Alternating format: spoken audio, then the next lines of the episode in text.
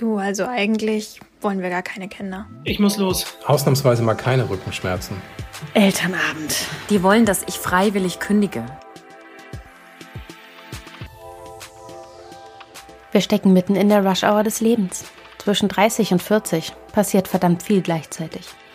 Herzlich willkommen im Podcast Liebe deine 30er.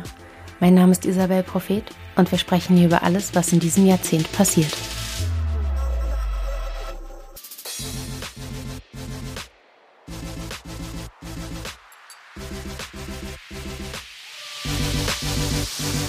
Respekt ist für mich zu einem der treibenden Motive der vergangenen Jahre geworden.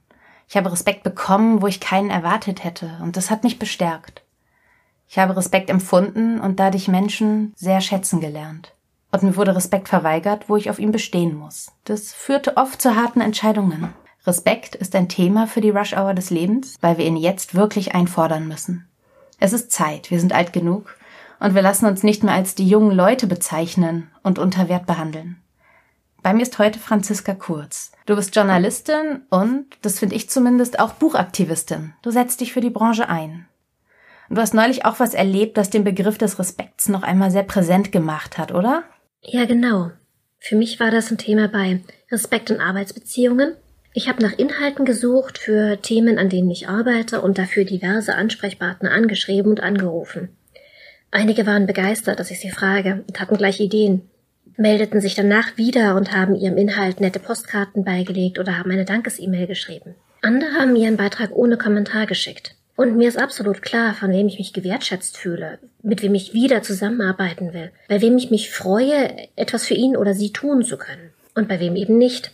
Ja, ich verstehe, das ist so dieses Gefühl von, hey, ich will ja was für dich machen, aber nimm das bitte auch ernst. Genau, nimm mich ernst, nimm meine Arbeit ernst und sag vielleicht auch mal Danke. Oh ja. Ja, das hat was mit Gegenseitigkeit zu tun. Mhm.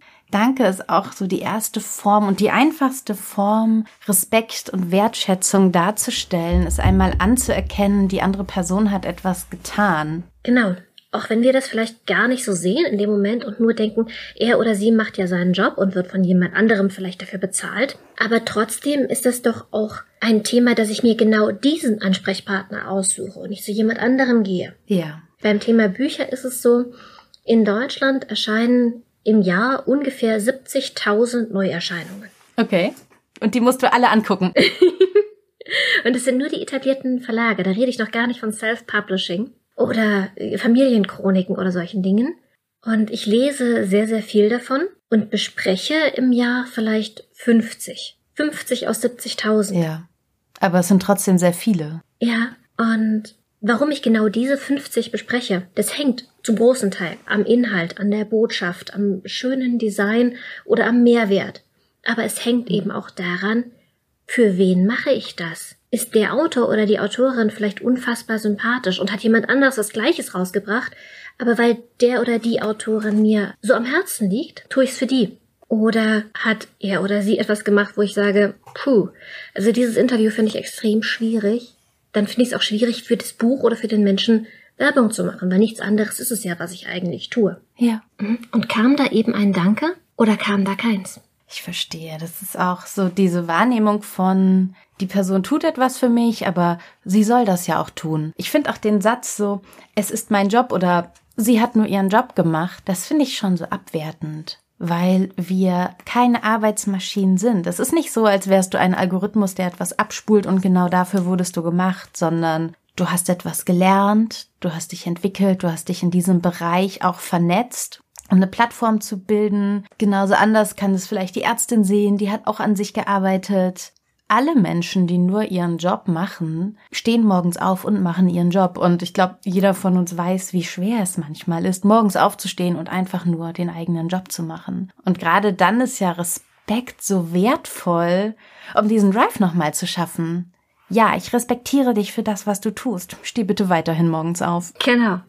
Und steh vielleicht auch auf, weil du eine Mission hast. Oh ja. Ich habe Literaturwissenschaften studiert und ich hatte meinen ersten Bibliotheksausweis, da war ich sechs Jahre alt. Das ist jetzt gute 30 Jahre her. Und für mich war Bücher oder Literatur, das war für mich immer ein Herzensthema. Und ich finde, man sollte eben auch wertschätzen, wenn jemand mehr als nur seinen Job macht oder wenn der den mit ganz, ganz viel Begeisterung macht. Ja. Ah, das ist ja auch gerade bei Büchern so ein Ding. Es wird so oft davon ausgegangen, dass wir unsere Arbeit machen, weil es so viel Spaß macht. Und ich mache meine Arbeit, weil sie so viel Spaß macht. Aber einen gewissen Respekt, im Ernstfall natürlich auch dann am Ende über die Bezahlung, muss es auch geben.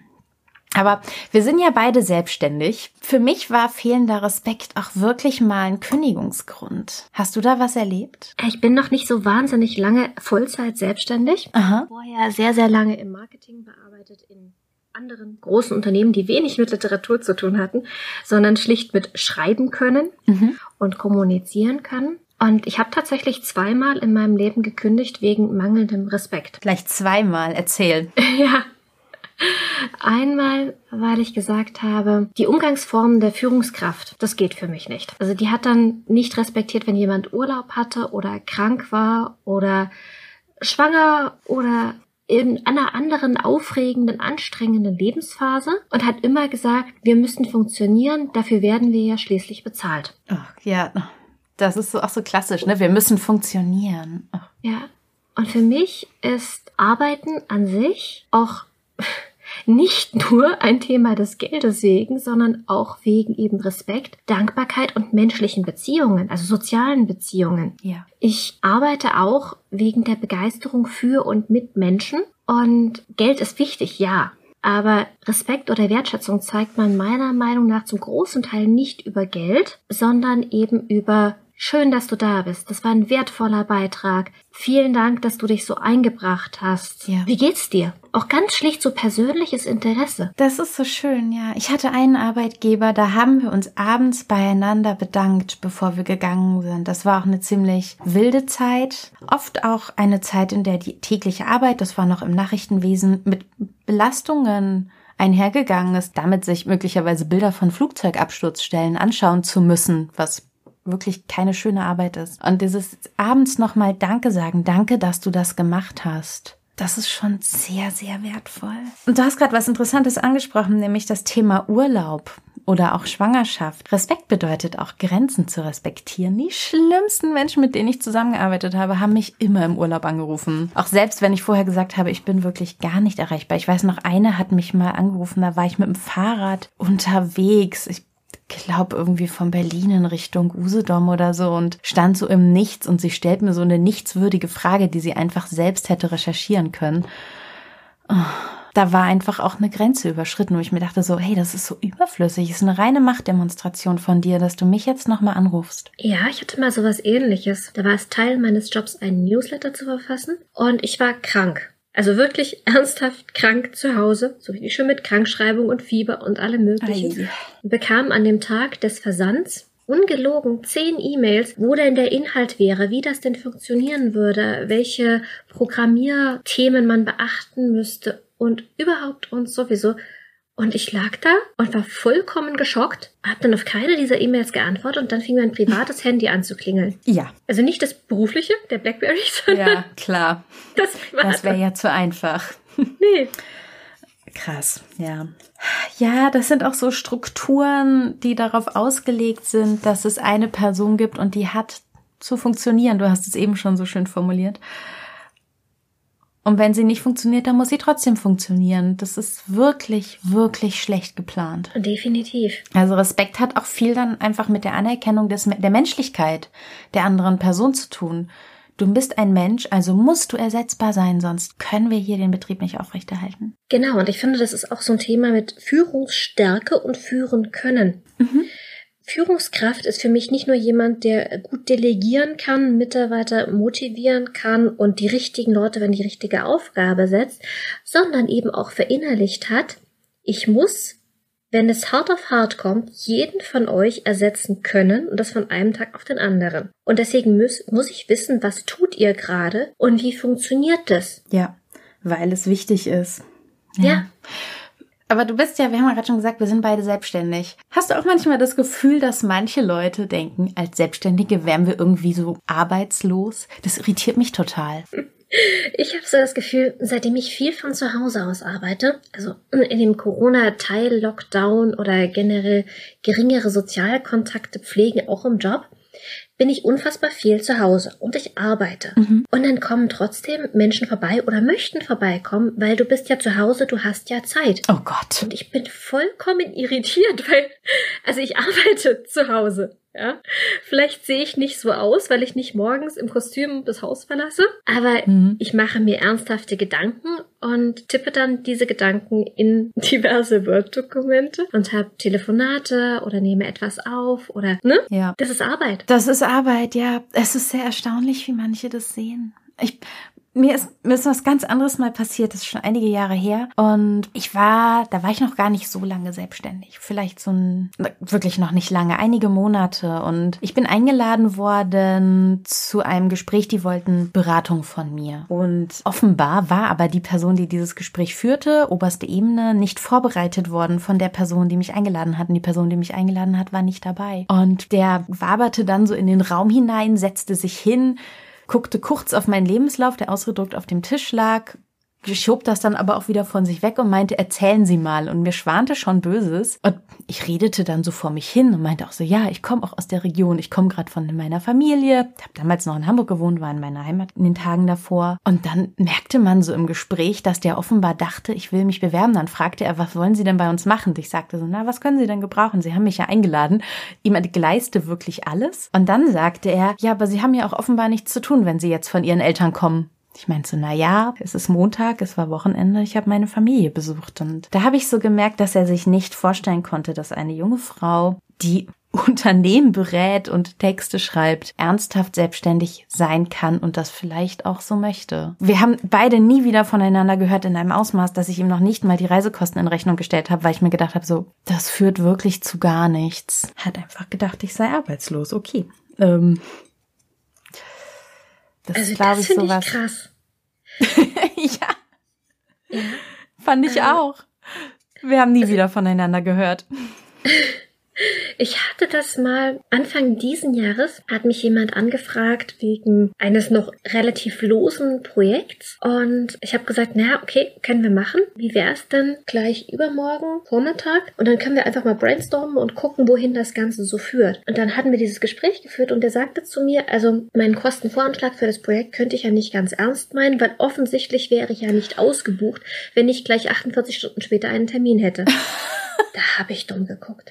Das fand ich unfassbar respektlos. Ja, ist es auch. Ich hatte ihm nämlich noch gesagt, ja, dank Corona haben sich jetzt ein paar Themen verschoben und eigentlich wäre ich gerade im Urlaub. Ja, es ist ja nun auch einfach Teil sowohl deiner als auch meiner nicht täglichen Arbeit, sondern sagen wir wöchentlichen Arbeit, Raum zu lassen für Gespräche, für Ideen, Natürlich sind wir flexibel. Wenn wir nicht flexibel wären, könnten wir ja unsere Arbeit gar nicht machen. Du kannst ja kreative Arbeit in diesem Sinne nicht machen. Ohne Künstler, ohne dass wir jetzt Künstlerin wären, aber du kannst kreative Arbeit nicht machen, wenn du dich durchplanst. Und du kannst auch nicht auf Kundenwünsche und wenn es nur Absprachen sind oder das Bedürfnis mal zu reden, mal nachzujustieren, das kannst du nicht machen, wenn du durchgeplant bist.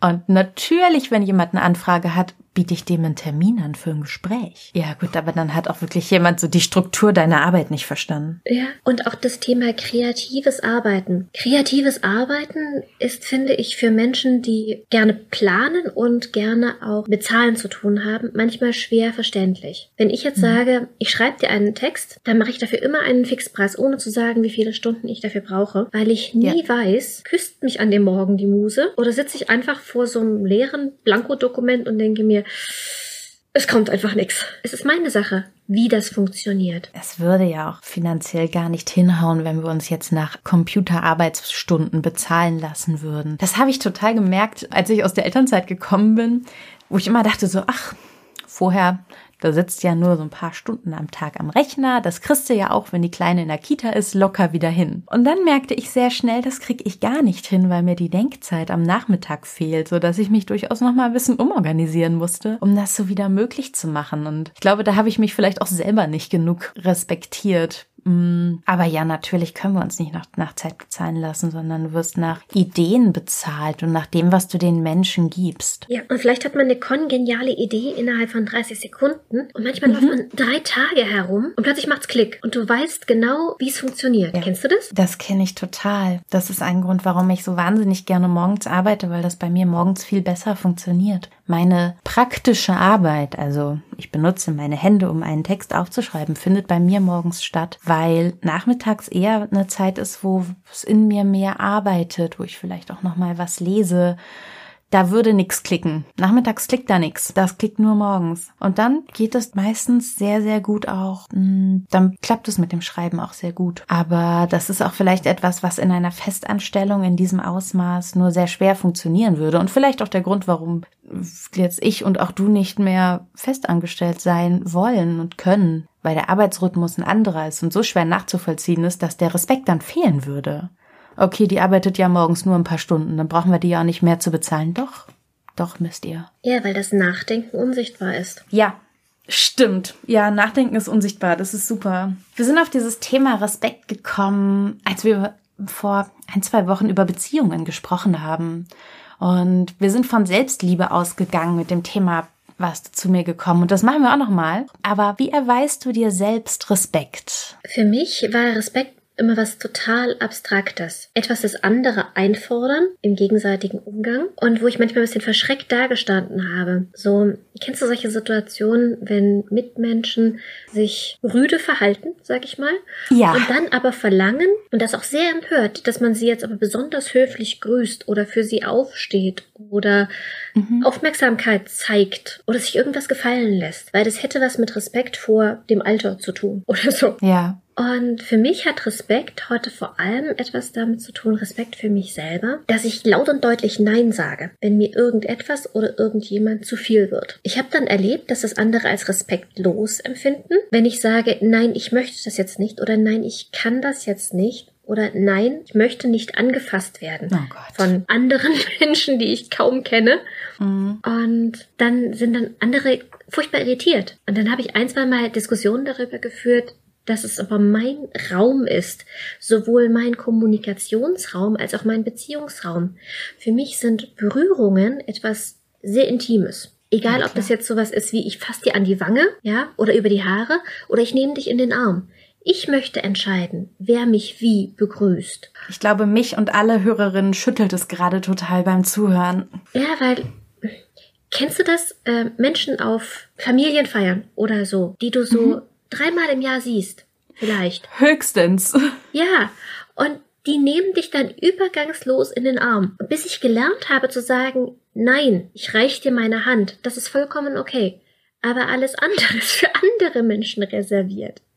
Ja, für, für enge Freunde, für meinen Mann. Ja, das ist aber auch so krass, weil ich weiß nicht, wie es bei dir als Kind war, aber wir alle kriegen es doch, gerade kleine Mädchen kriegen es doch von Anfang an falsch beigebracht, nämlich Dein Raum ist antastbar und du musst der Tante den Kuss geben, du musst den Onkel umarmen. Selbst in Phasen, wo man das als kleines Kind vielleicht gar nicht möchte, wird dieser Respekt ja durchbrochen. Und du musst das machen. Und da wird direkt von in jüngstem Alter schon etwas aufgebrochen, das der Mensch an sich aber hat. Und ohne dass man es ihm anerzogen hätte, es ganz natürlich von sich aus hat. Ja.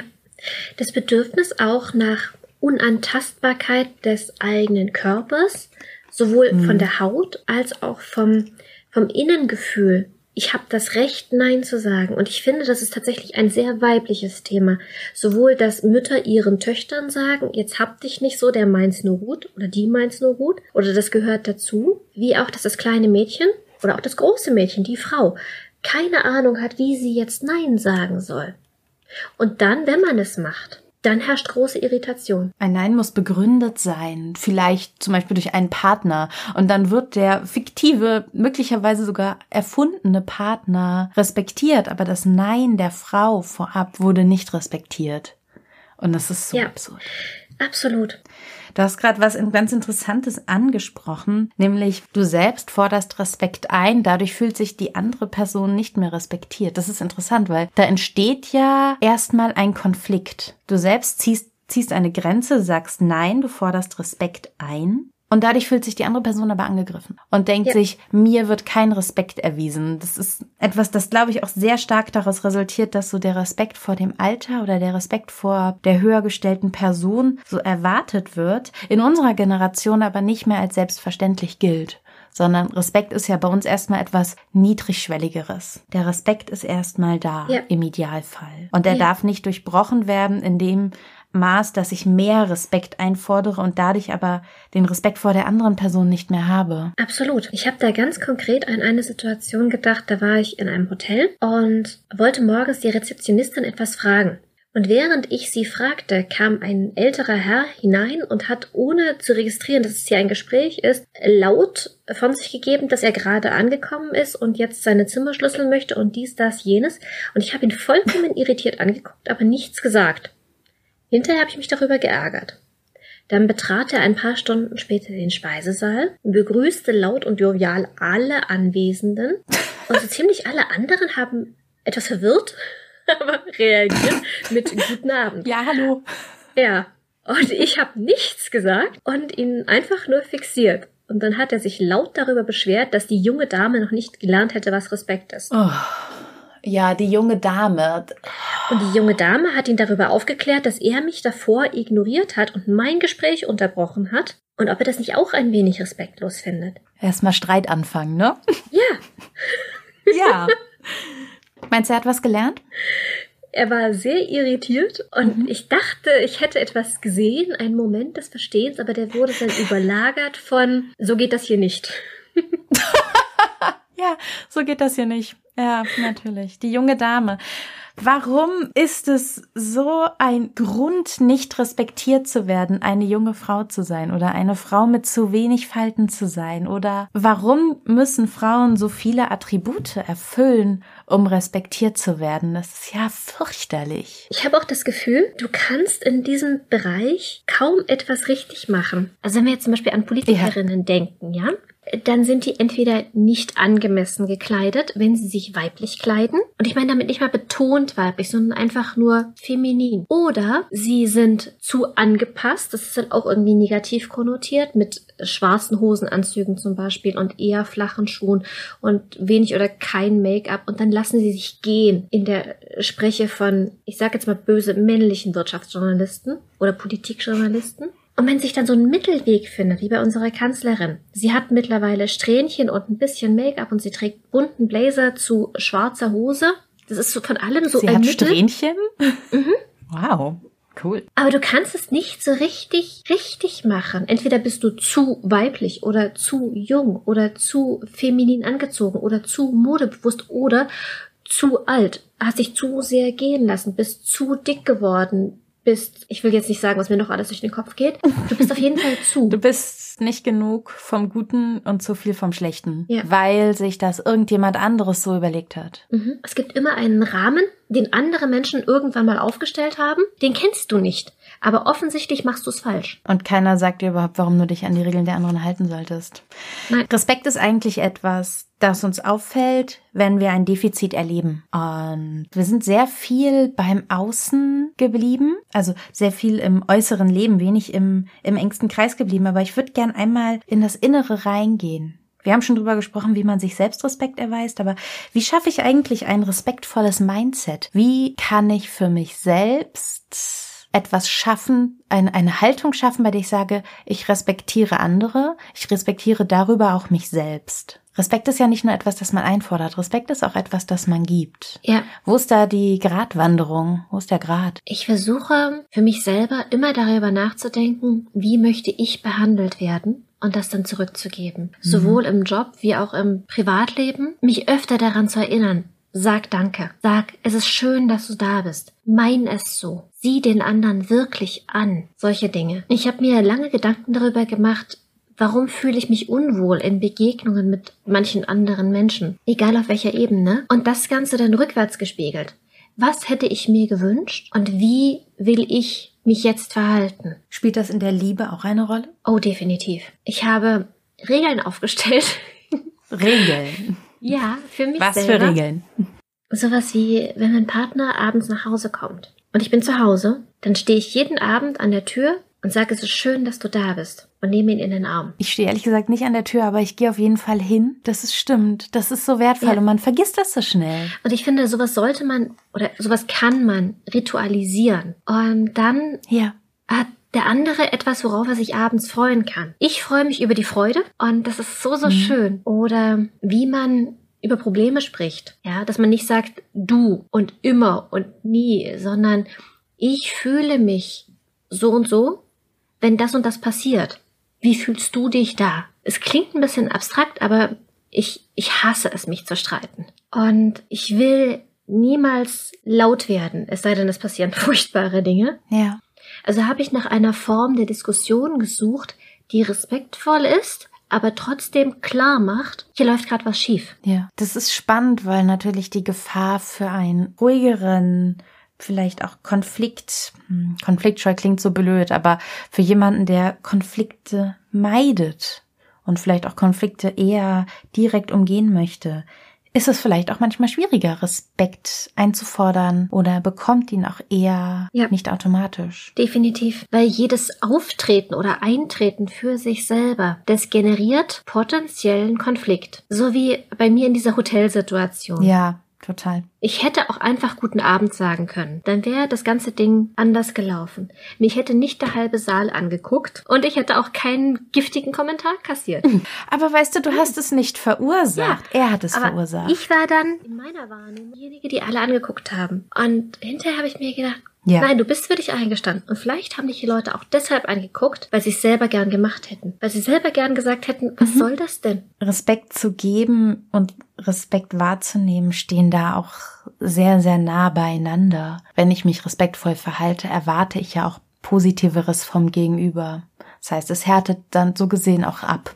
Ja, für mich ist es auch so eine Form von Spiegeln. Wenn jemand, Ja. wenn jemand respektlos mir gegenüber ist, bin ich manchmal ganz besonders respektvoll und höflich, um ihm zu zeigen, was er gerade falsch macht. Das kann funktionieren, muss es aber nicht. Aber ich habe dann immer noch für mich selber das positive Gefühl, ich habe mich bemüht, hier eine respektvolle Atmosphäre zu schaffen. Mhm. Ach, das fällt mir ja total schwer. Ich bin da echt jemand, der ganz schnell sagt so, nee, oh, pf, nö, ich bin weg. Ich bin raus, das ist ja nichts für mich. Mm, Du hast natürlich vollkommen recht, aber ich bin da eher so, ah, für mich wird das nichts mit der Karriere im, im Hotelgewerbe. Weil ich glaube, dass gerade da sehr viel ausgehalten werden muss. Oh Gott, ich habe mal was erlebt in Vietnam am Flughafen. Das war, glaube ich, in Hanoi. Und da war jemand, ich weiß jetzt nicht, wo er gelebt hat. Jedenfalls sprach er Englisch und beschimpfte die Mitarbeiterin am Schalter. Unser Flug hatte irgendwie Verspätung. Es war jetzt halb so wild. Und die haben den Schalter sehr spät aufgemacht und der hat die so sehr beschimpft, dass alle Umstehenden stocksteif dastanden und zu Boden geguckt haben. Und es war einfach so peinlich, wie sehr er sich selbst vergessen hat. Also respektloses Verhalten ist so gesehen auch wirklich etwas, mit dem man sich selbst enorm schaden kann. Oh, definitiv. Ich habe Assessment Center erlebt, bei denen der Barmann im Hotel ein Personaler war.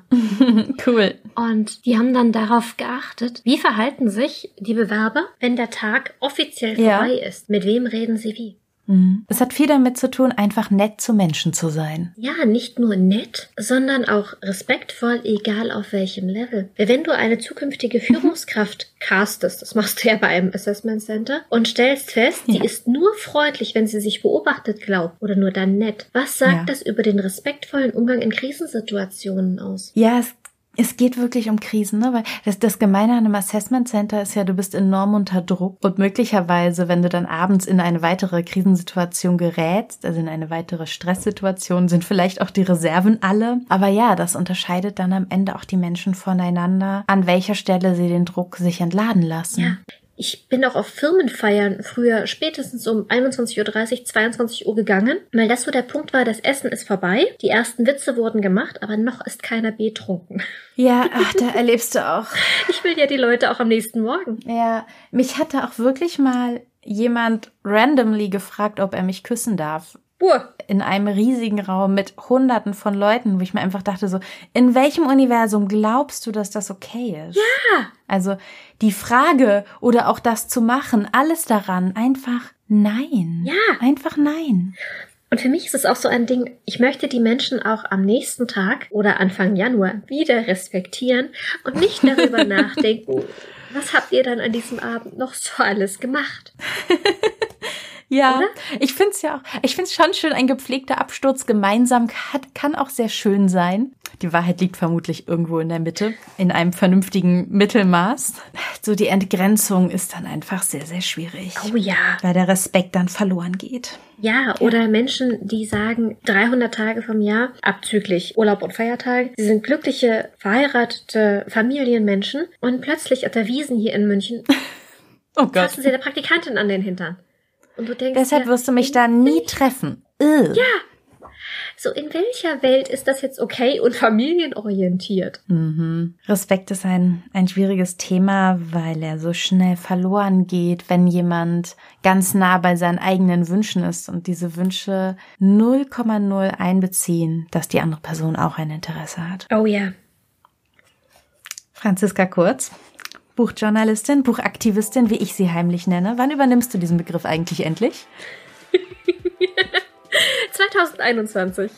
Er ist respektvoll gemeint. Ich danke dir sehr für dieses Gespräch. Wir sprechen uns, glaube ich, im nächsten Jahr, Anfang des nächsten Jahres gleich wieder. Haben noch ein Thema. Ich habe hier auch noch andere jetzt gerade notiert. Ich danke dir sehr. Bis bald. Bis bald. Vielen Dank für die Einladung.